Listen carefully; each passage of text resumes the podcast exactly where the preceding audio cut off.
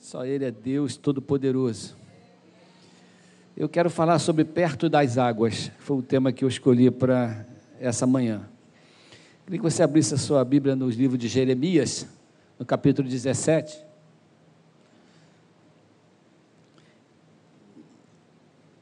E nesse texto, Jeremias fala sobre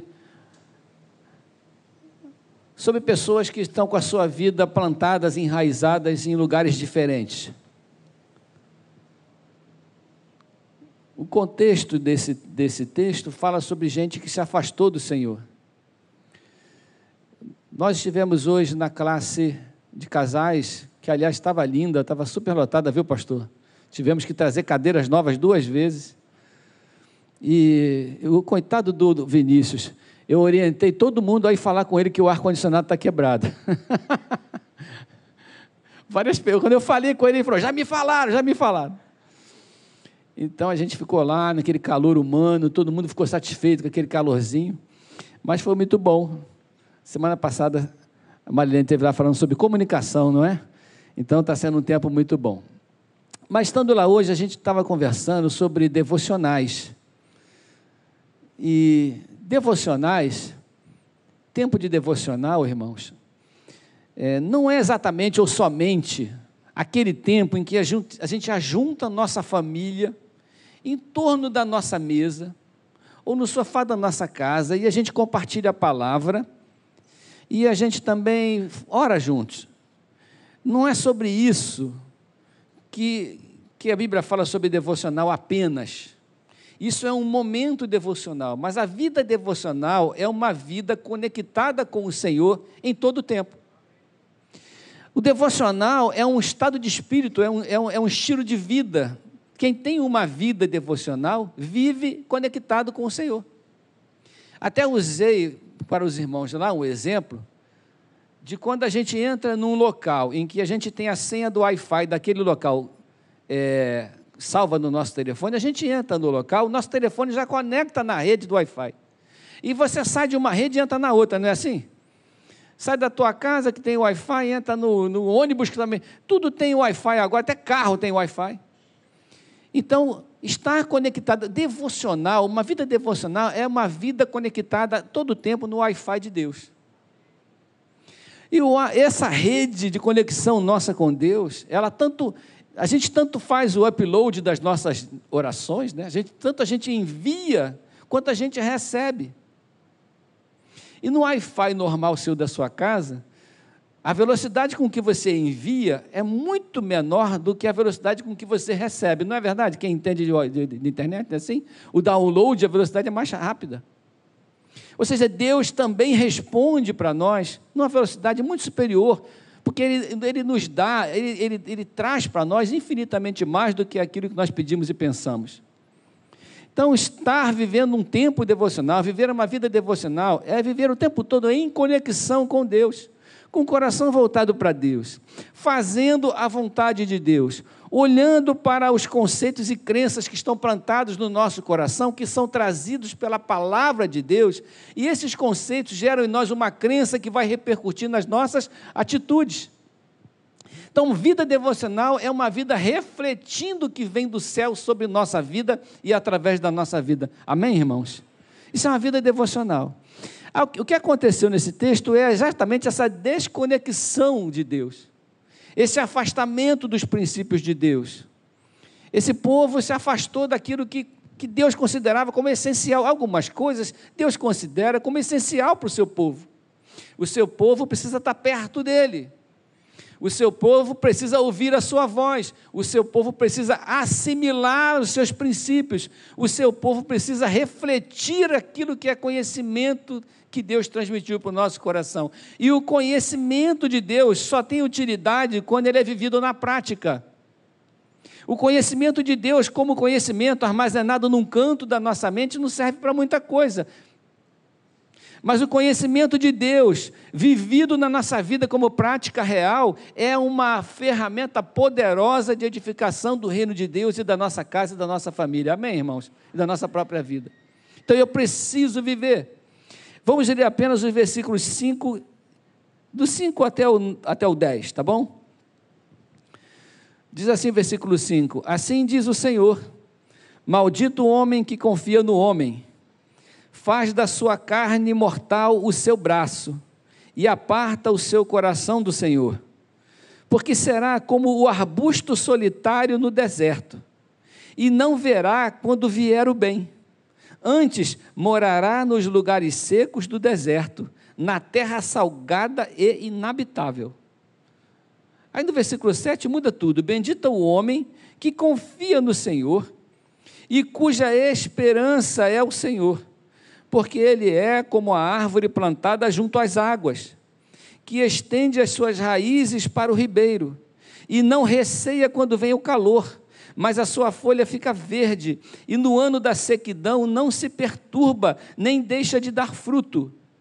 Enganoso é o coração mais do que todas as coisas, e desesperadamente corrupto, quem o conhecerá? Eu, o Senhor, esquadrinho o coração, eu provo os pensamentos, e isto para dar a cada um segundo o seu proceder, segundo o fruto das suas ações. Pai, essa é a tua palavra, extremamente constrangedora para os nossos corações nessa manhã. Pai, nos abençoe, nos ajude, Senhor, a recebermos essa palavra como exortação, estímulo para a nossa vida e também um alimento para a nossa alma. Nós oramos em nome de Jesus. Amém. O que aconteceu com esse povo está no capítulo anterior.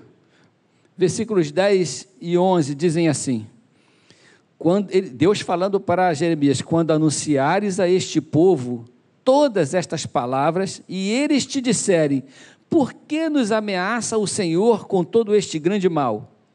Qual é a nossa iniquidade? Qual é o nosso pecado que cometemos contra o Senhor nosso Deus? Então lhes responderás: Porque vossos pais me deixaram, diz o Senhor, e se foram após outros deuses. Então Deus está dizendo que existe uma desconexão na vida do povo desde antes, desde os vossos pais desde os nossos os antecedentes, desde a história daquele povo. Os vossos pais me deixaram, é, diz o Senhor, e se foram após outros deuses.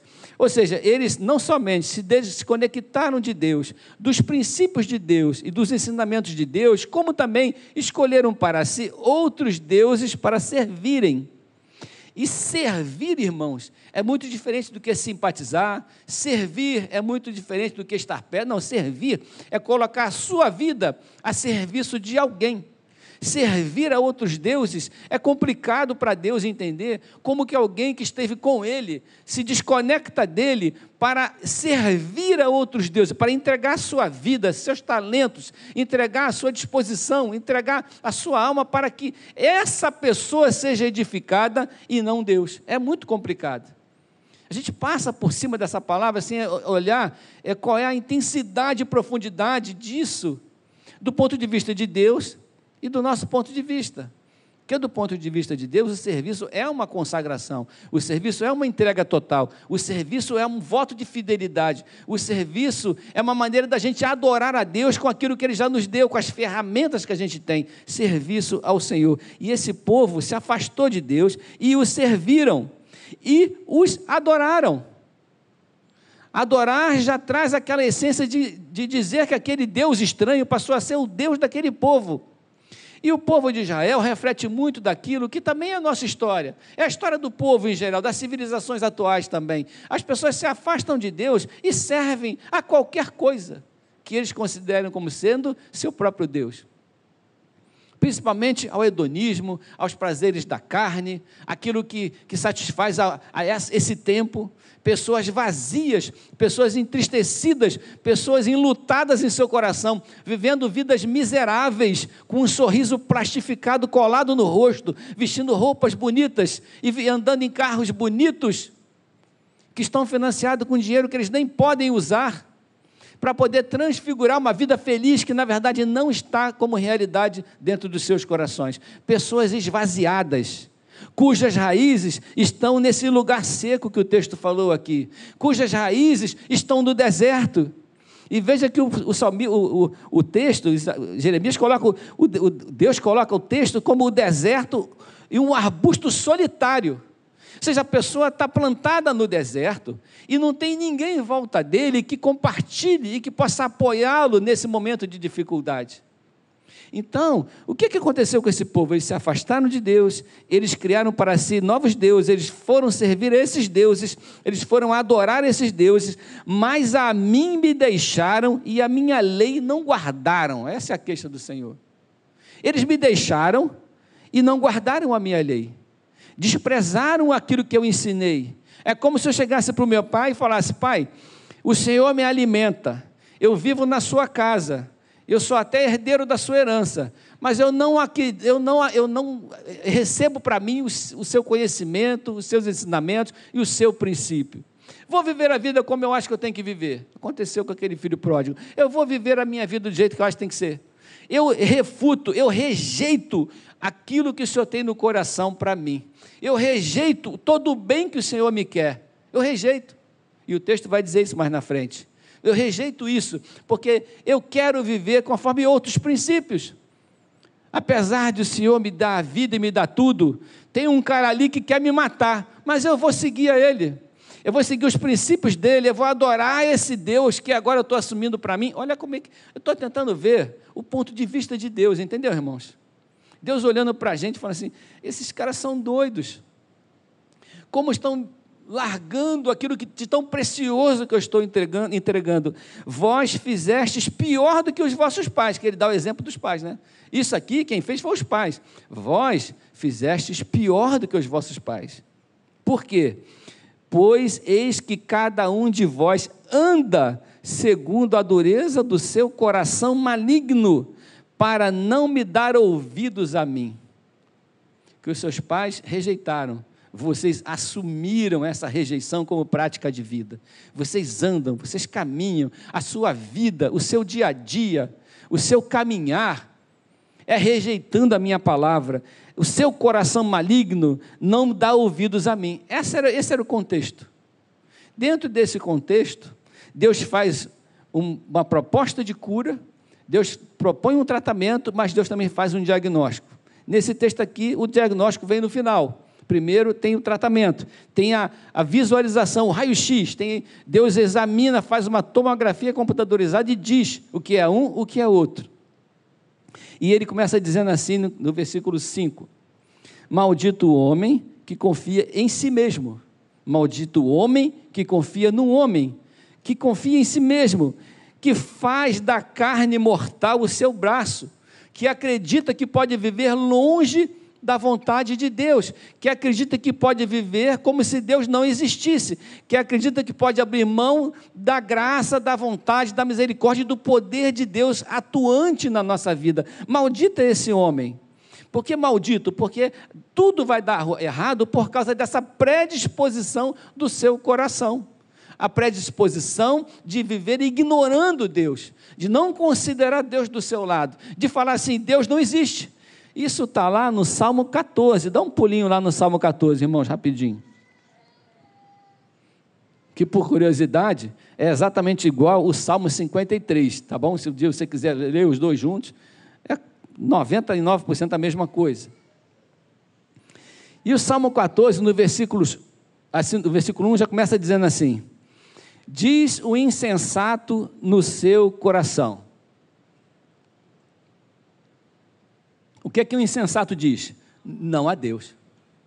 Ou seja, se ele diz no seu coração, ele está, ele está, ele está assumindo uma possibilidade de que Deus não existe, está falando, não há Deus. E ele confessa com a sua boca que não há Deus. Diz o insensato no seu coração, não há Deus. Por causa desse conceito de que Deus não existe, ou seja, liberto da existência de Deus, o que, que acontece com o coração daquela pessoa que acha que Deus não existe? Ou que desconsidera, que tem, o pior, existe o ateísmo, que é o cara que acha que Deus não existe, e existe o ateísmo prático, que é a pessoa que acha que Deus existe, porém ignora. Ele acha que Deus existe, ele sabe, mas ele age como se Deus não existisse. Aqui se trata do ateísmo prático. Diz o insensato em seu coração: não há Deus corrompe por causa da ideia de, da inexistência de Deus, corrompem-se e praticam abominação, já não há quem faça o bem. Por que, que a pessoa se corrompe e pratica abominação? Porque ela se desconectou da ideia de que Deus existe. Ou ela se desconectou da ideia da vontade, do desejo de andar conforme a vontade desse Deus. Ela deixou de considerar Deus. Por isso que o Salmo diz: o salmista diz: considere o Senhor em todos os seus caminhos, porque quando a gente repara, entende, considera que Deus está no nosso caminho, a gente não consegue se afastar mais dele, porque ele está do nosso lado. Deus nunca mais pode se tornar invisível na nossa vida, irmãos. Nós precisamos enxergá-lo em todo o tempo. Do céu olha o Senhor para os filhos dos homens para ver se há quem entenda, se há quem busque a Deus. Então são duas pessoas que Deus está procurando quando Ele olha para baixo quem entende e quem busca. Quem entende o que eu estou falando? Quem me entende como seu Deus? Tá bom, me entendeu. Esse que entendeu, está me buscando? Quem deseja a minha presença, quem deseja viver intensamente aquilo que eu tenho para entregar. É um salmo muito curioso, porque ele vem muito de encontro a tudo isso que a gente está falando e com a vida de muitas pessoas. Que andam desconsiderando que Deus existe, andam achando que viver de qualquer maneira não tem problema nenhum, porque Deus não está personificado como carne e osso do seu lado. Deus está como espírito na sua vida, e às vezes a pessoa não enxerga que Deus está do nosso lado, participando da nossa vida e acompanhando os nossos corações. Então, a questão é andar em dureza de coração no caminho que a gente está vivendo. Maldito o homem que confia no homem, que faz da carne mortal o seu braço e aparta o seu coração de Deus. Por quê? Porque o seu coração pode se desviar, ele pode aceitar algumas malignidades, o seu coração se corromperá. Porque será como o arbusto solitário no deserto. Irmãos, você está passando por um sufoco, uma necessidade, você não tem quem te socorrer, você não tem um braço para te abraçar, você não tem um conselheiro para te aconselhar, você não tem uma igreja para te abraçar, você não tem o Espírito Santo para falar contigo, você não tem as promessas do Senhor para te dar esperança, você não tem esse conteúdo que o Evangelho traz, que Deus traz, de calor, de esperança, de expectativa. Se você não tem isso, você está tá realmente no sal porque é difícil viver dessa forma. Olha só, porque estará como um arbusto solitário no deserto e não verá quando vier o bem. Porque todo o bem que possa vir não o alcança, porque as suas raízes não alcançam a água. Raiz de uma planta que não alcança um veio de água vai gerar sofrimento para essa planta vai gerar morte para essa planta. E essa água é a presença de Deus, essa água é a vontade de Deus, essa água são os caminhos do Senhor, essa água é andar no Espírito de Deus, porque Deus, o Espírito de Deus, é que irriga a nossa vida de esperança, não é verdade, irmãos?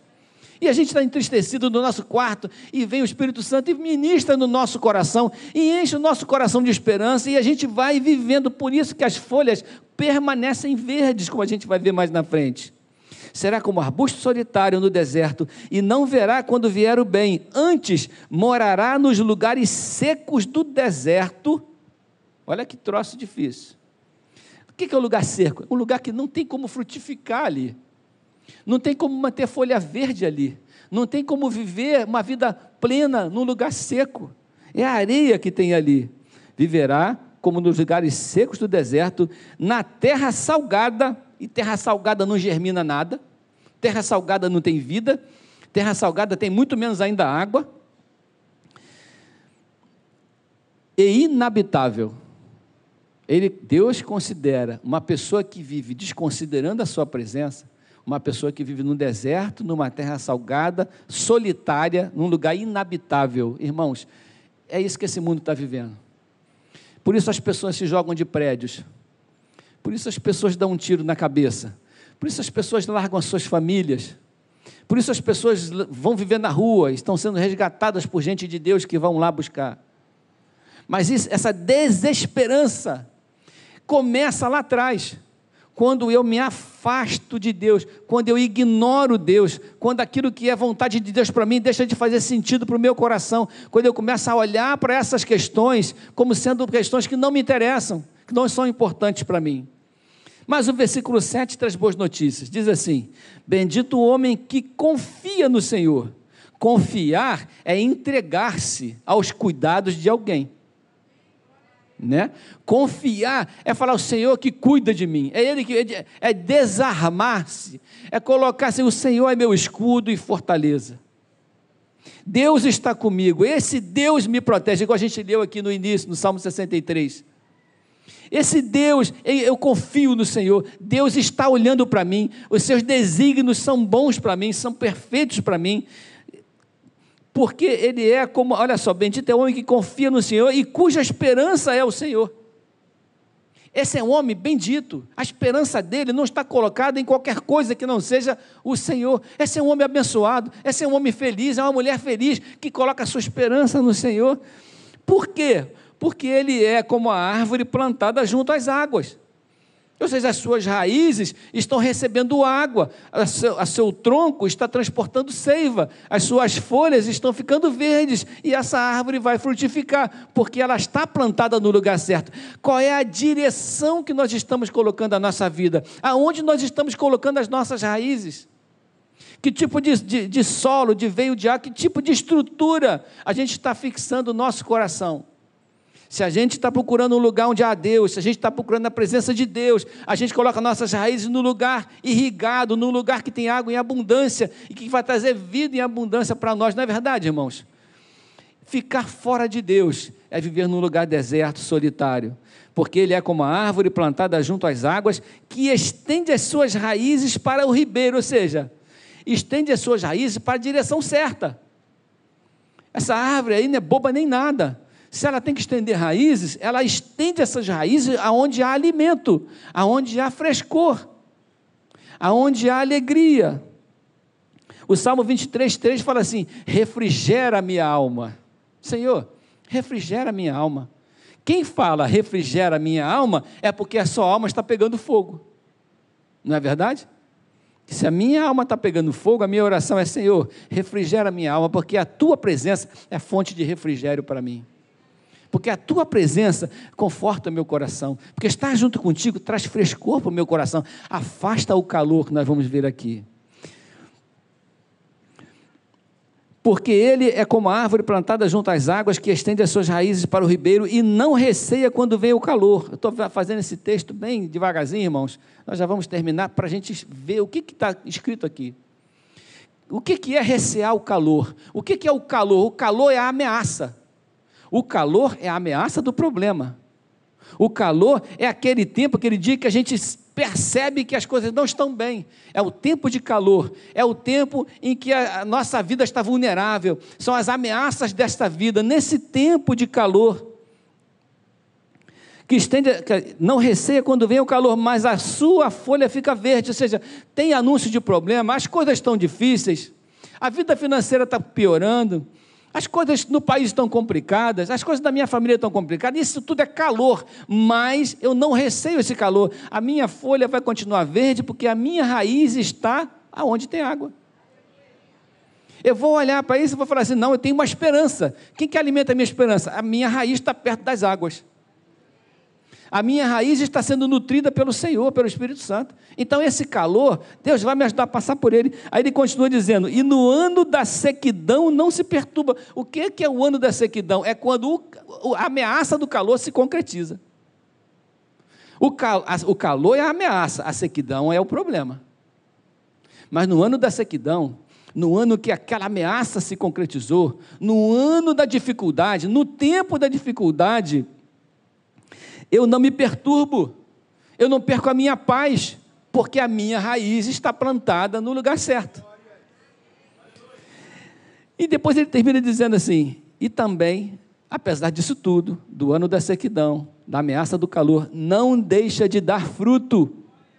Aquele que anda com o Senhor, que está plantado com as suas raízes no lugar certo, em tempo algum ele deixa de frutificar, porque o Senhor o alimenta. Aquele alimento que ele recebe de Deus vai fazer frutificar a sua vida. E isso é muito importante para a gente viver uma vida feliz, irmãos. O Senhor está contigo. E Ele quer que você frutifique em alegria, em esperança. Não olhe para o calor, não olhe para a sequidão, olhe para o Senhor. Plante a sua raiz no lugar de segurança, no lugar de alimento. Isso é muito importante para a gente. senão o nosso coração se desaba como aquele que, que desconsidera Deus, que vive como se Deus não existe. Nós vivemos intensamente a presença e a alegria do Senhor. Amém, irmãos? Graças a Deus. E como que o Senhor descobre isso? Lá no versículo 9 e 10 diz assim: Enganoso é o coração, mais do que todas as coisas. Ou seja, vocês estão seguindo o seu coração, o coração é enganoso. Porque o coração nos alimenta com os desejos da nossa carne.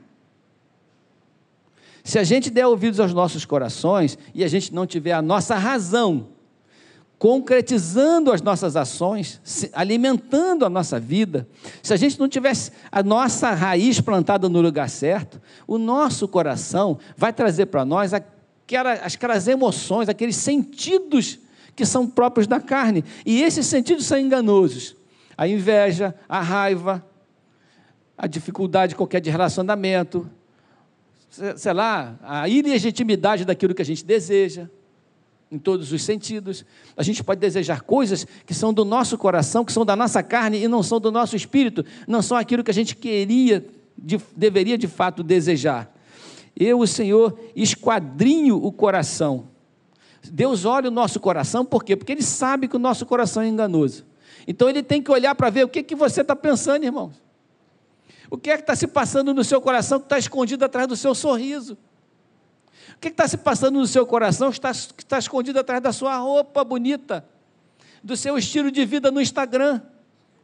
Que está passando no seu coração que esconde a sua tristeza? Você esconde ela e às vezes muito bem escondido. Enganoso é o coração mais do que todas as coisas e desesperadamente corrupto. Ou seja, é corrupto mais do que o possível, mais do que o normal. O nosso coração é, ele, ele, ele é degenerado naturalmente.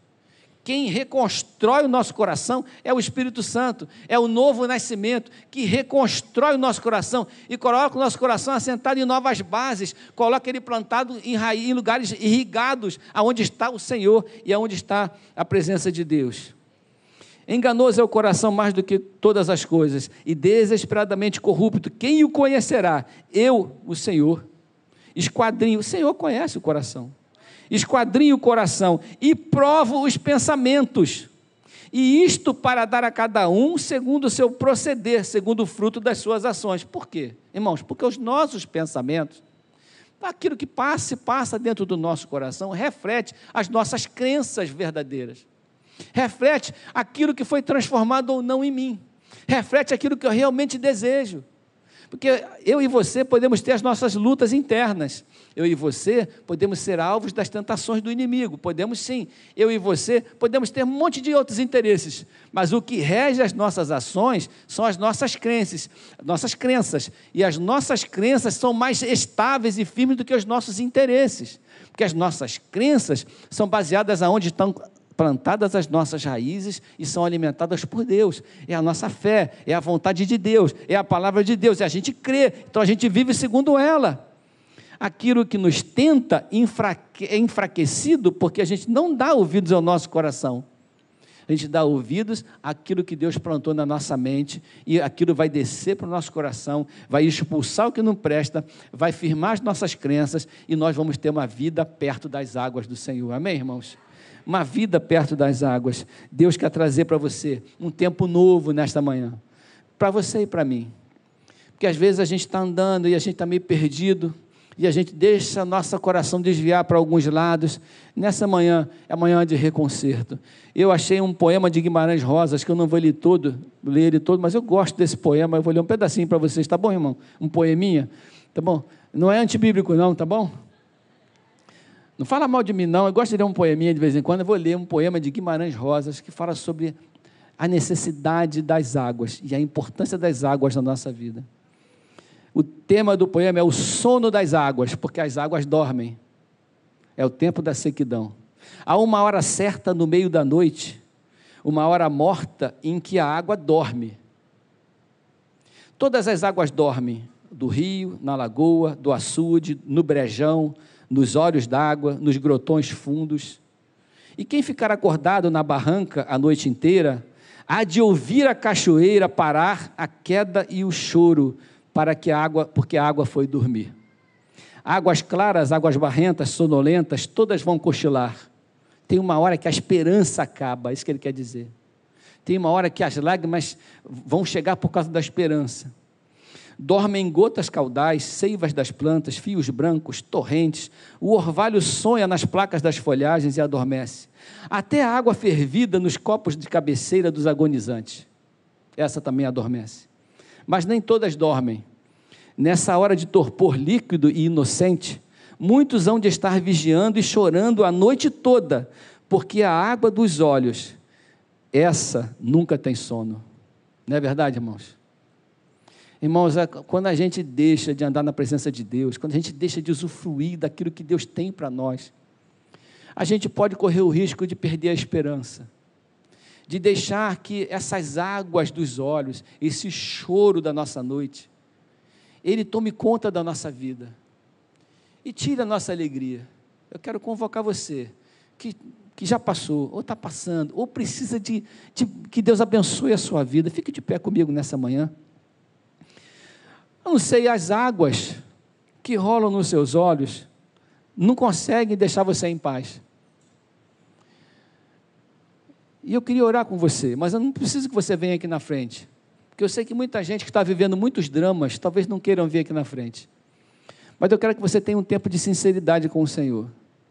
Senhor, eu tenho deixado a minha vida escorrer para campos desertos, para lugares secos. Eu tenho deixado a minha vida, a minha alma se alimentar de areia, de sal. E eu preciso, Senhor, dessa seiva, desse, desse fruto de esperança que a tua presença, que a tua companhia traz para mim. Tem gente assim aqui nessa manhã? Tem gente aqui que nunca teve uma experiência de andar com Jesus. E nessa manhã está ouvindo essa palavra e quer falar: puxa vida, eu, eu vivo uma vida miserável. Eu não conheço esse negócio de crente, de ser crente, eu não conheço, nunca aceitei Jesus. Tem gente até que vai rir de mim, mas eu gostaria de experimentar essa água. Eu gostaria de, de viver essa expectativa. Tem alguém aqui que tem coragem de levantar sua mão e falar: Eu quero andar com Jesus nessa manhã, eu quero mudar a minha vida, eu quero ter essa experiência, quero beber dessa água, eu quero ver o que, que é isso que vai acontecer com a minha vida. Se você não provar, a Bíblia diz, né? Provar e vede que o Senhor é bom. Se você não experimentar, você não vai ter essa oportunidade. Tem alguém que quer entregar sua vida a Jesus nessa manhã, beber dessa água? Se Deus está falando no seu coração, procure a gente aqui no final do culto. Eu quero orar por você. Hoje mesmo, seu nome vai estar escrito no livro da vida, amém? E eu quero orar por você nessa manhã, que está vivendo problemas, dramas, tempo de sequidão, tempo de águas, sabe, que saíram da sua vida você está vivendo um tempo solitário. De repente você está mostrando ser uma pessoa que nem é no seu coração, seu coração está vivendo dor. E o Senhor quer tirar a sua dor, quer curar a sua vida. Eu quero orar por você, você pode pôr a mão no seu coração. Faça aí a sua oração de entrega a sua oração de confissão, a sua oração de, de, de grito de socorro, como foi o Salmo 63. De, Senhor, eu te procuro desesperadamente, Senhor. Ninguém sabe, o pastor não sabe, os meus irmãos não sabem, mas o meu coração te busca desesperadamente. Você em casa também está vivendo esse drama, põe a mão no seu coração e ore comigo. Pai amado, nosso coração sempre te busca desesperadamente. Algumas pessoas estão vivendo esse afastamento, essa, essa, esse ateísmo prático, essa, essa noção, Senhor, de que apesar de te conhecerem, não conseguem andar perto de Ti, não conseguem viver intensamente aquilo que o Senhor tem para oferecer. Então, Pai, em nome de Jesus, tira toda a dor dessa manhã, de cada coração aqui presente, toda a dúvida, toda a angústia, todo o sentimento de solidão que possa levar o nosso coração a há águas que rolam durante a noite, as lágrimas que não cessam na nossa vida. Pai, cura o nosso coração, cura a nossa vida, nos ajude a ter as folhas verdes, nos ajude a termos um coração cheio de esperança, porque as nossas raízes estão plantadas junto ao ribeiro de águas.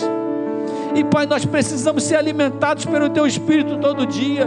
Não deixe a realidade desse mundo, as tentações da vida atrapalharem a nossa conexão contigo.